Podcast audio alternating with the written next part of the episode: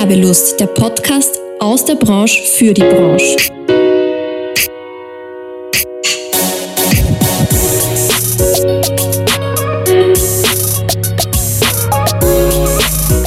Hallo und herzlich willkommen bei Werbelust, dem Podcast der Fachgruppe Werbung und Marktkommunikation in Wien. Ich bin heute tatsächlich schon sehr aufgeregt, weil für mich heute auch eine Premiere ist. Ich habe heute zwei Gäste bei mir, nämlich die Uta Müller-Kastanien und den Alexander Schauflinger von Fine Facts. Und wir werden uns heute um ein ganz besonderes Thema kümmern, nämlich um die Gesundheitskommunikation. Und das freut mich natürlich auch sehr, weil ich auch einiges im, im Bereich Gesundheit mache und bin schon sehr gespannt, worüber wir heute plaudern werden. Hallo Uta, hallo Alexander. Hallo Natascha. Hallo Natascha. Schön, dass ihr da seid. Wir freuen uns aufs Gespräch. Ich mich auch. Danke für die Einladung. Gerne, gerne. Ja, erzählt doch mal ein bisschen was über euch und über euer gemeinsames Unternehmen. Wenn ich mich kurz vorstellen darf, mein Name ist Alexander Schauflinger, ich stamme aus Oberösterreich, habe zwei Kinder, bin verheiratet, äh, bin seit mittlerweile auch äh, fast 20 Jahren in Wien, habe Wissensmanagement und Lateinamerikanistik studiert, also eigentlich relativ äh, fern vom Gesundheitswesen und gemeinsam mit der Uta äh, vor jetzt äh, schon fast zehn Jahren äh, Fine Facts Health Communication gegründet. Ja, dann vielleicht auch noch ein paar Worte von meiner Seite. Mein Name ist Ute Müller-Kastanien, habe auch zwei Kinder, zwei Burschen, Zwillingsburschen, habe von der Ausbildung her den naturwissenschaftlichen Weg eingeschlagen, bin Ernährungswissenschaftlerin. Im Unterschied zum Alexander, der quasi beruflich immer schon in der Beratung tätig war, hat sich mein Weg so ein bisschen geschlängelt äh, über die Lebensmittelindustrie, dann schlussendlich auch ins Gesundheitswesen wo dann unsere Wege sich dann auch schlussendlich gekreuzt haben.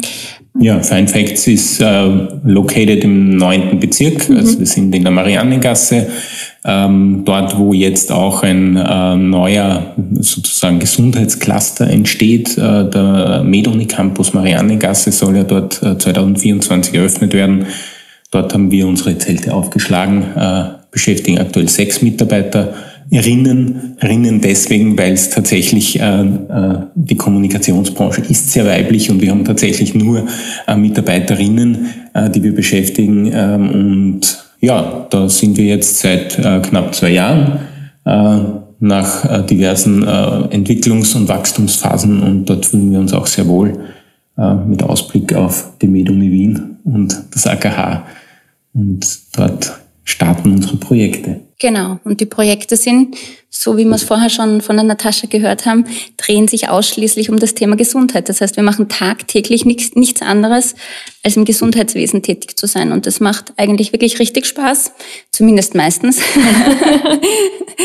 ja, und die Projekte sind echt vielfältig. Also angefangen von Kommunikation, die an die Laienbevölkerung hinausgeht, wenn es zum Beispiel ums Thema Impfen geht, aber eben auch, wenn es um den Austausch äh, der Institutionen innerhalb des Gesundheitswesens geht äh, und man da einfach gemeinsam schaut, äh, die Gesundheitsversorgung und das österreichische Gesundheitssystem einfach ein, ein Stück weiterzubringen. Genau, also echt vielfältig. Und konkret, äh, ähm, wenn man sich das äh, sozusagen verbildlichen will, arbeiten wir mit sehr viel mit Pharmaunternehmen zusammen. Also alles, was in Österreich so als internationaler Pharmakonzern eine Niederlassung hat, hat wohl die Schwelle von Fine Facts Health Communication auch schon mal überschritten und äh, in Zusammenschau dann eben mit äh, Interessensverbänden, mit äh, Patientenorganisationen, mit Sozialversicherung, Krankenhausträgern, äh, wo wir versuchen, hier die besten Verknüpfungen zu schaffen, manchmal mehr im Hintergrund, manchmal mehr mit Öffentlichkeitswirksamkeit. Also ein sehr spannender Bereich, wie ich selber auch weiß.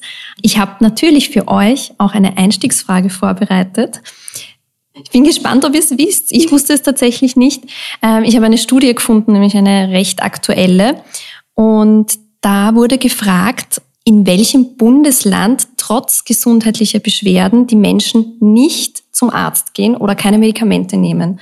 Was ist das Bundesland, wo ihr glaubt, dass es, dort sind die Menschen, die wirklich am wenigsten auf ihre Gesundheit schauen und am wenigsten zum Arzt gehen? Tirol, würde ich sagen aber einfach nur, weil die so ein Selbstverständnis, glaube ich, haben und meinen, sie brauchen das nicht.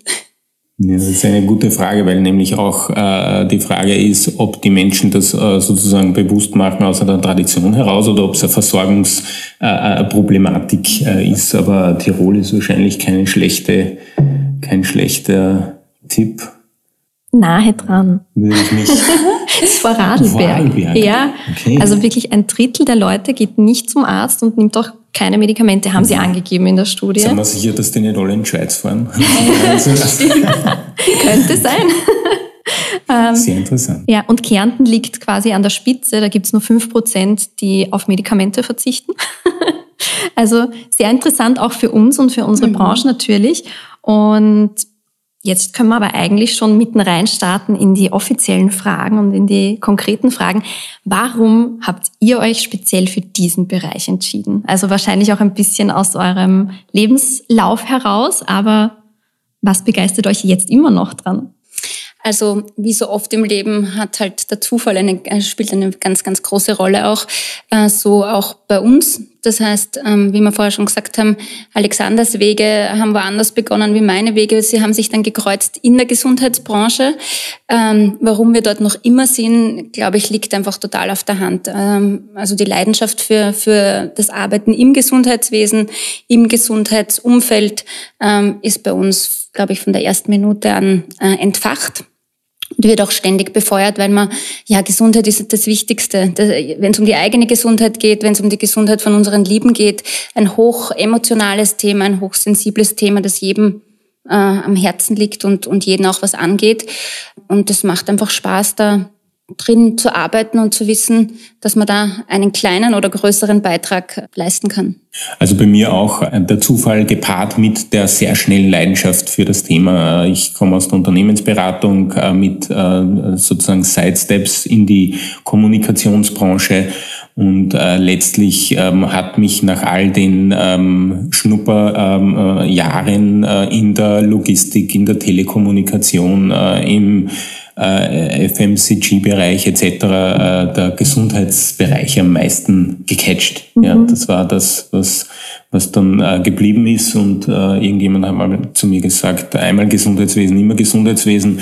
Ganz zu Beginn habe ich das nicht geglaubt, aber heute weiß ich, ähm, that's the thing. Also, ja, das stimmt. Da werden wir immer bleiben. Ja. Das glaube ich auch. Ich habe ja ganz lustig, ich habe auch, ich wollte eigentlich was ganz anderes machen und hatte damals vor neun Jahren ist es bei mir jetzt her, seit ich im Gesundheitswesen bin, ähm, hatte ich die Wahl zwischen Werbung für Burger King oder Werbung für Gesundheit. Und ich bin zu Hause gesessen und wirklich überlegt.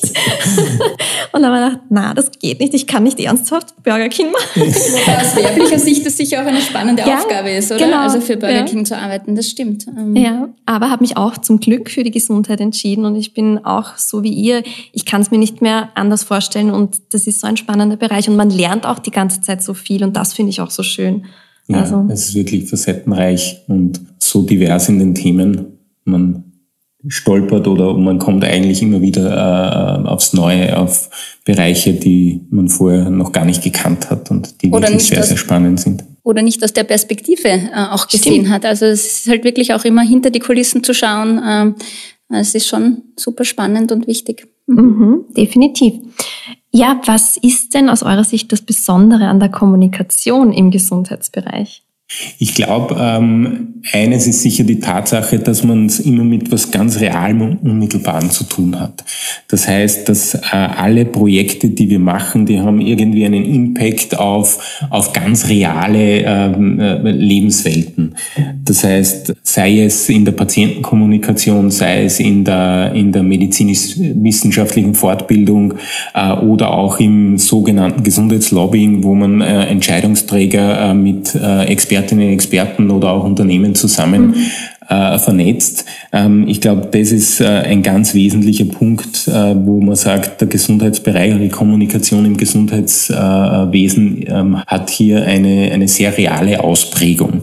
Und natürlich sind in vielen Bereichen auch, äh, vielen Projekten auch schwere Themen dabei. Ja? Wenn ich äh, über Gentherapien oder seltene Erkrankungen bei Kindern äh, etc., ähm, ähm, wenn ich, wenn, wenn man das bearbeiten muss, dann ist das etwas, was natürlich öfter ganz mit diesen realen Auswirkungen, die ich angesprochen habe, äh, wirklich äh, Schicksale betreffen und, und Menschen, die ähm, bei Gentherapien, die angewendet werden, eigentlich sozusagen die Therapie wirkt oder sie wirkt nicht. Du hast eine 50-prozentige Chance, dass du überlebst oder, oder dass es nicht wirkt. Mhm das sind dann schon äh, so Dinge, wo man sagt, man spricht nicht nur von irgendeiner Waschmittelwerbung, sondern äh, man, man spricht von äh, Kommunikation äh, und Fortbildung und äh, weiterführender Netzwerkarbeit, die sehr, sehr reale Ausprägungen hat. Genau, also ich glaube auch, dass dieses hochsensible Thema einfach äh, was ganz Besonderes ist ähm, und, und man da einfach in der Kommunikation auch wirklich neben rechtlichen und, und regulatorischen Dingen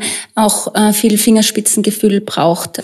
Also das ist das eine und also diese, diese hohe Sensibilität, die man braucht. Auf der anderen Seite ist äh, Kommunikation im Gesundheitswesen auch hochkomplex. Also wir wissen alle, dass neben dem Bund äh, wir auch sehr äh, föderal strukturiert sind. Das heißt, äh, gerade im Thema Gesundheit sprechen auch neun Bundesländer mit mhm. und da macht Kommunikation, die Entwicklung vom Gesundheitswesen, ähm, das Ganze einfach äh, hochkomplex und, und die Kommunikation nicht zwingend einfacher, muss man sagen. Mhm. Gibt es einen Weg, wie man richtig kommuniziert? Also was darf man, was darf man nicht?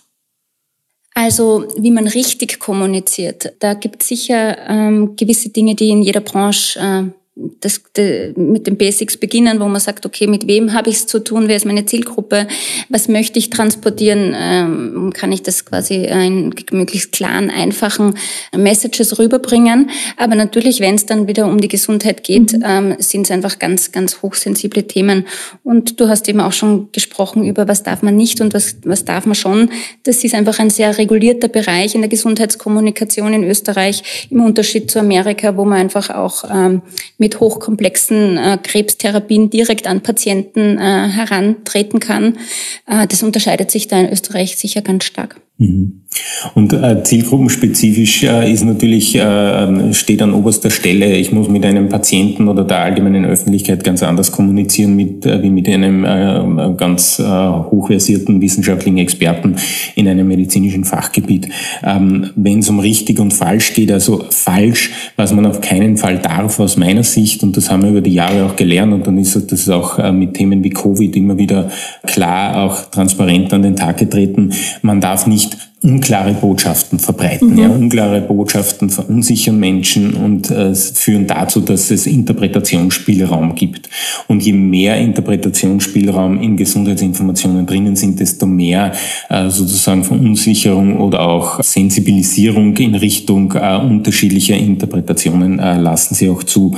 Und was natürlich äh, gerade im medizinischen Wissen, medizinisch-wissenschaftlichen Bereich gar nicht geht, ist, dass man die Ebene der Evidenz verlässt. Mhm. Ja, also man muss die Evidenz als oberste äh, äh, Ebene und als oberstes Credo bei der Kommunikation dabei haben. Das äh, hat in der medizinisch-wissenschaftlichen Ebene ähm, ähm, auch einen ganz klaren Anspruch dahingehend, dass es wie schon bei der wissenschaftlichen Arbeit überprüfbare Hypothesen sein müssen. Das heißt, ich kann nicht irgendwas hinschreiben, weil es mir gerade einfällt oder weil ich es gerade auf Wikipedia finde, mhm. sondern es wird, wenn ich in der Fortbildung in irgendeinem Medizin medizinischen Fachgebiet irgendetwas Falsches behaupte oder etwas, was nicht validiert ist, dann wird der nächste Experte zerlegen. Mhm. Und äh, dann hat man auch als Gesundheitskommunikator ein Problem, äh, wenn man nicht weiß, wo die Referenz äh, ist und wo denn äh, sozusagen diese Aussagen herkommen. Und äh, da ist sicher auch äh, sozusagen die, die Brücke zu schlagen zu dem, was die Uta gesagt hat hochreguliert.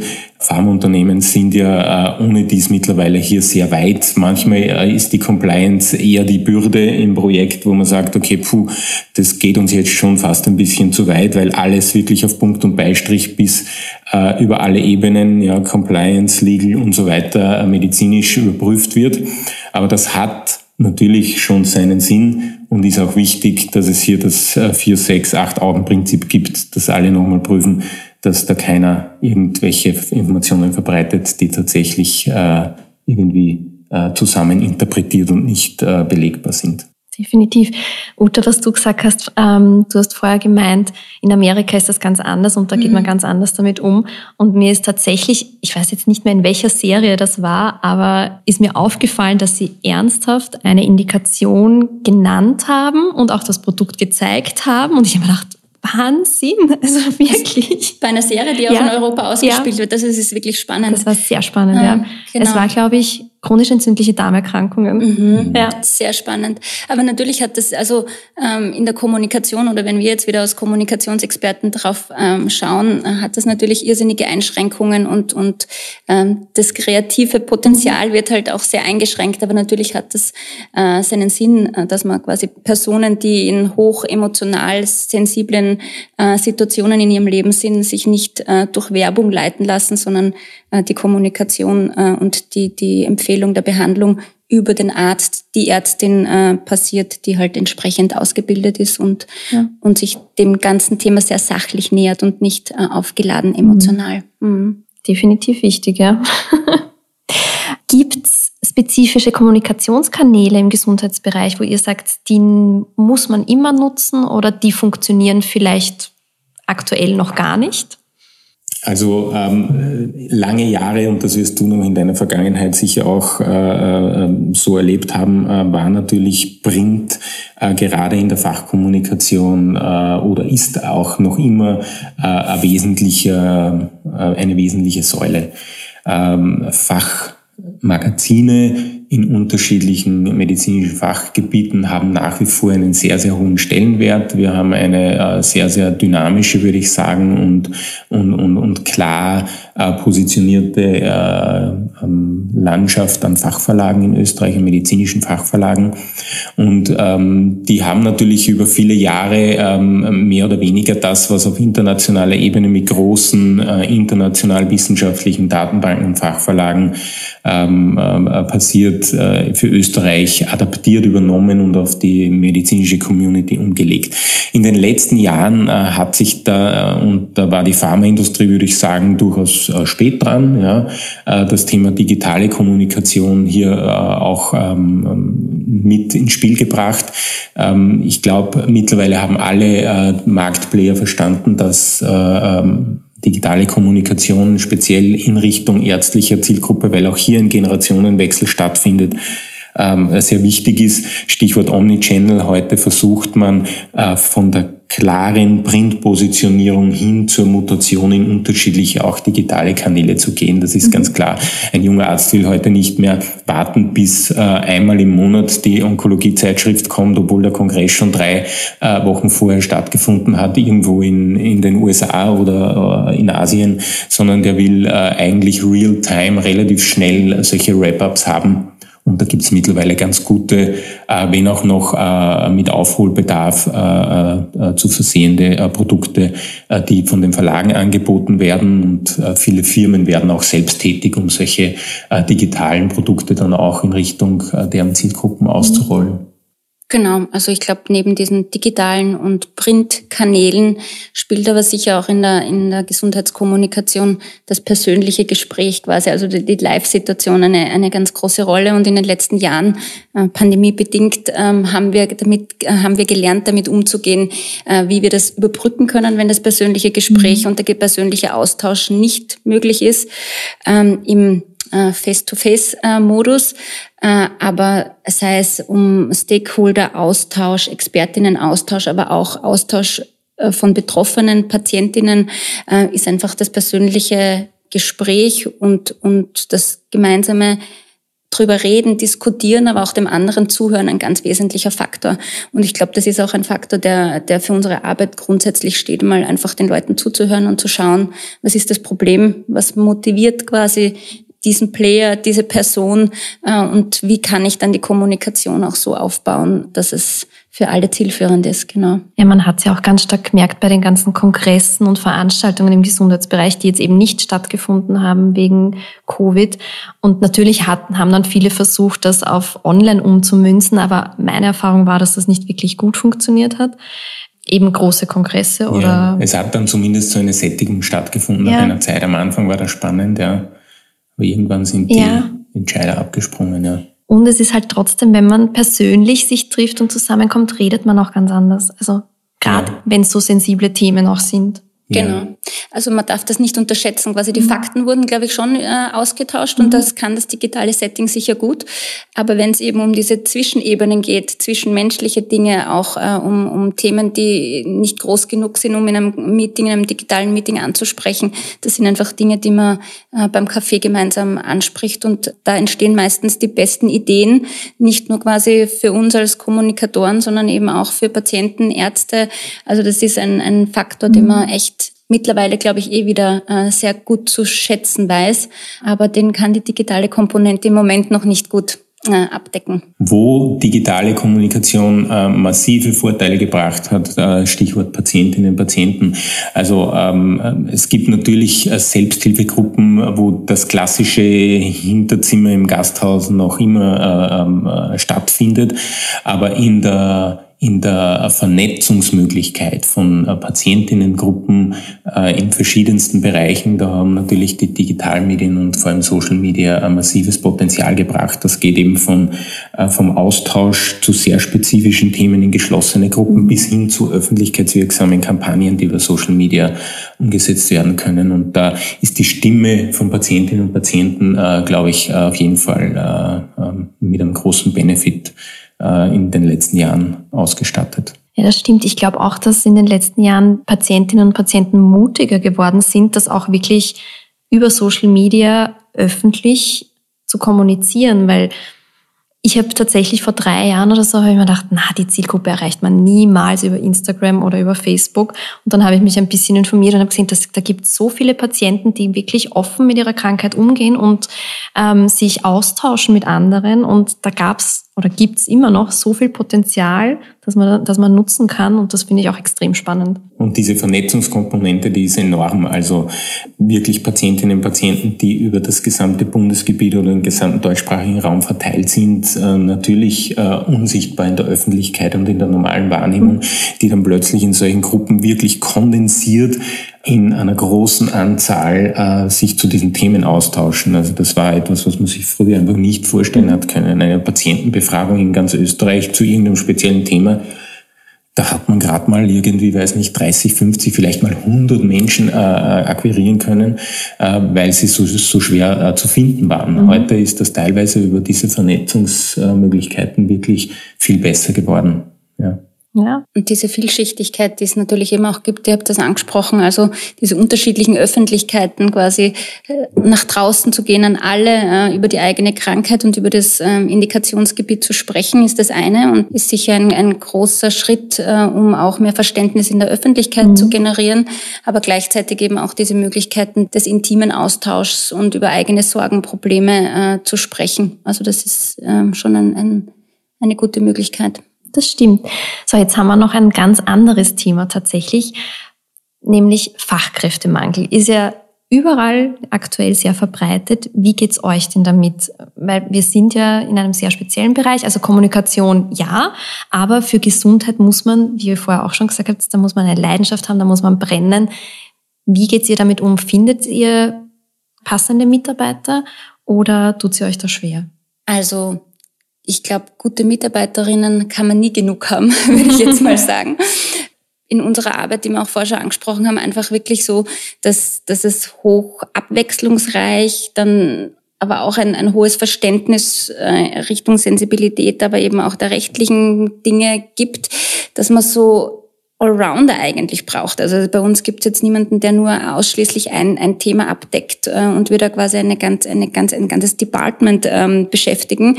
Das heißt, wir brauchen eigentlich in unserem Team einfach hochmotivierte, offene Leute, die für das Thema Gesundheit ähm, brennen, so wie du es schon formuliert hast, ähm, und gleichzeitig eben auch die Eigenschaft haben, sich neue Dinge anzueignen. Wir haben auch vorher schon darüber geredet, jeden Tag auch geht es um ein anderes Krankheitsfeld. Das heißt, da muss man auch sehr offen sein für, mhm. für dieses Thema, das ja auch nicht jeden liegt. Ich glaube, es gibt ganz viele tolle Leute da draußen, aber die Frage ist, wie kommen wir zusammen? Mhm. Ja, und äh, passiert das einfach über Stellenausschreibungen? Äh, was steht dann dort drinnen, damit sich die richtigen Leute angesprochen fühlen? Das ist echt ein hoch schwieriges Thema und wenn da irgendjemand gute Tipps für uns hätte, dann bin ich da ganz offen. Genau, also ähm, wie in allen Bereichen äh, ist es auch für uns schwierig, äh, gute Leute zu finden. Aus dem Grund, den du schon genannt hast, äh, Uta auch, äh, dass wir oft das sich angesprochen fühlen vielleicht oft auch äh, schwierig ist äh, im, im Rahmen einer klassischen Stellenausschreibung.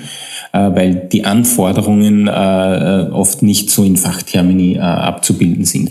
Das Glück, das wir haben, ist, dass wir ein sehr, sehr stabiles Kernteam haben und ein Team, das einfach motiviert ist und erfahren ist, ähm, was uns auch dabei hilft, wenn neue Kolleginnen und Kollegen kommen, dass die relativ schnell auch in diese Struktur hineinwachsen können, mitgenommen werden. Ähm, und so wie du das auch als Agenturleiterin weißt, ähm, Natascha, dann dann äh, ist man eh schnell im Daily Business. Also man kann sich in einer Agentur äh, ja nicht hinter dem Schreibtisch verstecken und sagen, ich warte mal, was auf mich zukommt. Man hat relativ schnell Verantwortung, man hat relativ schnell Kundenkontakt. Ähm, man muss äh, inhaltlich äh, schnell äh, äh, Ergebnisse produzieren.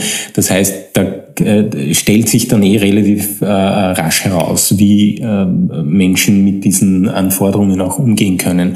Und die Erfahrung, die wir gemacht haben, ist, dass man sich oft an akademischen Profilen äh, orientiert und denkt, das ist sozusagen der Perfect Match, um dann drauf zu kommen, dass in bestimmten Fällen eigentlich genau das Gegenteil der Fall ist. Ja, jemand, der eigentlich so von der fachlichen äh, akademischen Laufbahn da gar nicht so gut gepasst äh, hat, aber dann plötzlich in diesem Thema aufgeht und äh, das äh, toll erledigt. Und der, der das äh, vielleicht ähm, das Potenzial von vornherein irgendwie transportiert hat, eigentlich gar nicht so sondern die Person ist, die in dieses Stellenprofil hineinpasst. Aber mit dem Thema oder Spezialthema Gesundheit ist wahrscheinlich nochmal so eine Facette dabei, die es nicht leichter macht jedes Mal. Ja, das stimmt. Aber ich finde es schön, was ihr angesprochen habt, nämlich den Punkt, dass man eigentlich gar nicht so sehr auf das Fachliche, also auf den medizinischen Background zum Beispiel schauen sollte oder ob der vielleicht schon in einem Gesundheitsumfeld gearbeitet hat, sondern wirklich diese Flexibilität mitbringt, sich schnell auf andere Themen einzustellen und genau. manchmal wirklich am Tag drei verschiedene Krankheitsbilder betreuen zu müssen oder sich da reinzuarbeiten. Und die Erfahrung habe ich jetzt tatsächlich auch schon gemacht, dass ich jetzt jemanden eingestellt habe, die überhaupt keine Ahnung hatte vom Gesundheitsbereich. Mhm. Und die ist aber großartig, weil die hat ähm, während Covid hat sie sich einfach umschulen lassen und das hat man gezeigt, die ist motiviert mhm. ähm, und die will einfach auch was ändern für sich selber. Und die passt so perfekt in unser Team, weil sie sich einfach rüber, überall reintigert und, und reinhängt und die Gesundheit interessiert sie halt auch dann. Mhm. Ja. Genau. Ich meine, da hat die Pandemie sicher auch einiges mhm. dazu beigetragen, dass einfach vielen, auch jungen Menschen, die vielleicht über Krankheiten und, und Thema Gesundheit nicht unbedingt tagtäglich nachdenken, schon auch verstanden haben, dass das ein ganz wertvolles Gut ist und auch ein, ein, ein Themengebiet ist, äh, wo es wert ist, sich auch zu engagieren. Und mhm. wenn man da quasi seinen täglichen Job auch erledigen kann, ähm, ja, also ich glaube, gibt Schöneres. Genau, genau. Ja, zum Abschluss noch ein paar persönliche Fragen an euch. Gibt es eine lustige Geschichte aus eurer Selbstständigkeit, die ihr mit uns teilen wollt? eine lustige Geschichte. Also lustige Geschichten gibt es sicher unzählige, ja, jeden Tag. Also wir lachen sehr viel in unserer Agentur und jeden Tag äh, gibt es situationsbedingte äh, Dinge, die äh, uns zum Lachen bringen und die uns Freude bereiten lustig. Also eine Anekdote, an die ich zu, zurückdenke, die, äh, die lustig äh, oder und vielleicht auch ein bisschen awkward äh, war. zu Beginn unserer Selbstständigkeit kann ich mich erinnern, ähm, war ich ähm, kurz bevor wir entschieden haben, ein Unternehmen zu gründen, auch noch bei diversen Unternehmen in Bewerbungsprozessen. Und äh, ich glaube, bei einer Stelle, für die ich mich beworben habe und auch mehrere äh, Gespräche geführt habe, bin ich dann äh, wenige Wochen später dann sozusagen als Dienstleister gegenüber denselben Leuten gegenüber gesessen, was natürlich eine lustige Situation war. Ja, zuerst wäre ich sozusagen noch Teil ihres Teams geworden und, und hätte sozusagen möglicherweise sogar an diesem Tisch an diesem Tag auf der anderen Seite mit ihnen sitzen können. Und in dem Fall äh, sind ich und die Uta dann halt äh, sozusagen als Dienstleister, als neue, frische Agentur dort aufgetreten und haben unser Portfolio gepitcht. Also das war schon War schon lustig. Ja. Das ist auch bezeichnend für die Gesundheitsbranche, auch weil wir jetzt gesagt mhm. haben, was ist da so besonders. Die äh, Gesundheitsbranche in Österreich ist einfach eine wirklich äh, kleine Community. Äh, man trifft sich immer wieder, egal in welchen, äh, auf welchen Ebenen, in welchen Funktionen, äh, in welchen Bereichen auch immer. Äh, und das macht auch Spaß, quasi da ähm, Leute einfach viele Jahre zu beobachten, zu begleiten, äh, miteinander zu arbeiten, zu kooperieren. Also das ist schon schön wie eine große Familie, muss man fast das sagen. Stimmt, ja. Also es klingt ein bisschen zu romantisch, aber man kann es fast so ausdrücken, genau. Genau. Und das ist übrigens nach wie vor ein guter Kunde von uns, also seit zehn Jahren sehr, sehr treu. Also wir dürften alles richtig gemacht haben. Hast du im Bewerbungsgespräch auch alles richtig gemacht? Na, sehr gut. Ja, was war denn euer größtes Learning oder eure größte Herausforderung, seit ihr selbstständig seid? Also ich glaube, und Alexander und ich sind da beide sehr ähnlich strukturiert, dass wir uns immer einen Plan machen. und natürlich, wenn man ein Unternehmen gründet, ähm, ist natürlich äh, ein Plan und wie wir das vorhaben und so äh, auch ein ganz ein wichtiges Thema gewesen das war einfach eins der ersten Learnings, einfach, dass Pläne gut sind und ich glaube, das sollte man auch immer machen, aber man darf nicht zu sehr dran hängen. Das heißt, der Plan ist dazu da, am Tag eins oder in der Stunde eins ihn zu adaptieren und, und diese Flexibilität reinzubringen und, und einfach die Chancen äh, und die Herausforderungen dann einfach auch ins Positive zu drehen.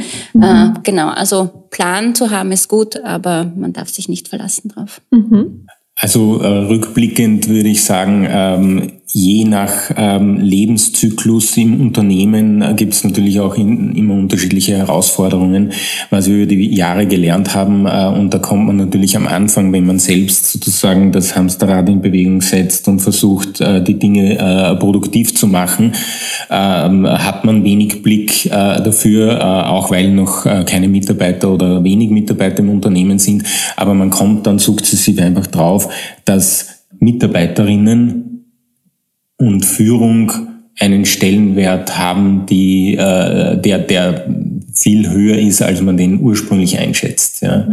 Und ich glaube, das ist sicher ein Learning, wo wir, äh, wir sind ja noch immer ein kleines Unternehmen, aber wo wir, wo wir mittlerweile äh, wissen, sozusagen rückblickend ähm, mit sowas wie Organisationsentwicklung, Führungskräfte, äh, äh, Kompetenzbildung und so weiter, äh, sollte man äh, auch viel früher beginnen und das auch nachhaltig betreiben, weil ich glaube, dass es Unternehmen und äh, auch unternehmerischer Entwicklung gut tut.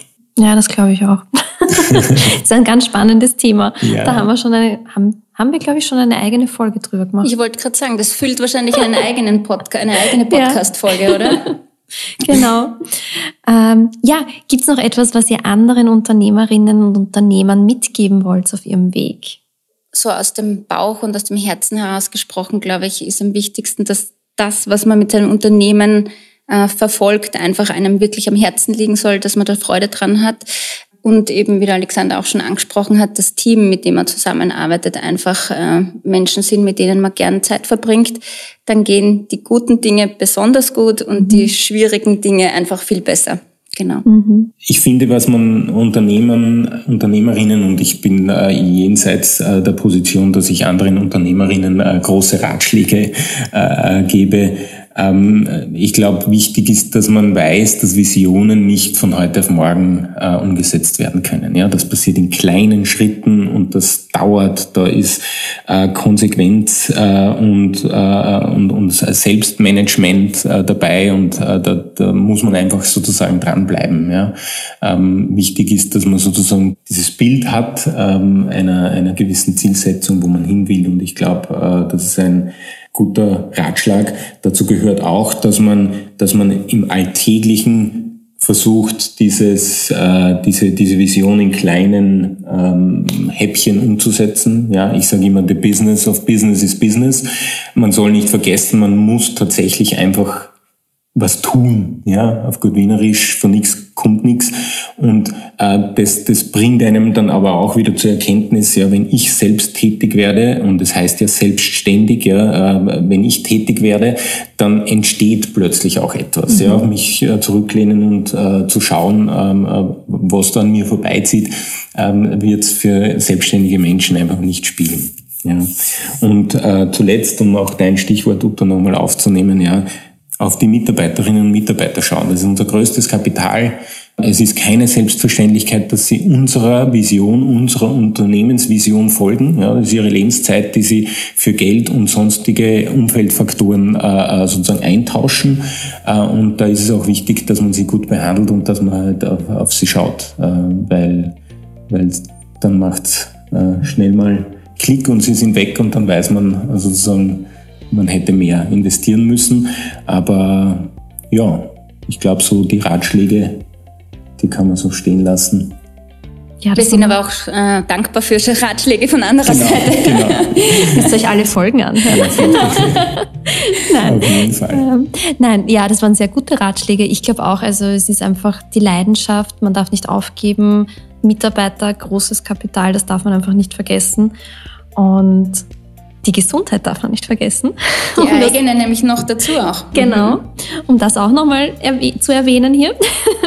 Genau, Selfcare, ganz wichtig. Ja, ich finde es sehr schön, dass ihr heute da wart und dass wir über dieses spannende Thema geplaudert haben. Ich hoffe, euch hat es Spaß gemacht. Danke, war sehr nett. Danke für die Einladung. Vielen Dank, es war echt super nett. Sehr, sehr gerne. Ähm, auch den Zuhörerinnen und Zuhörern da draußen, danke fürs Zuhören und wir hören uns bald wieder. Eure Natascha. Thank you.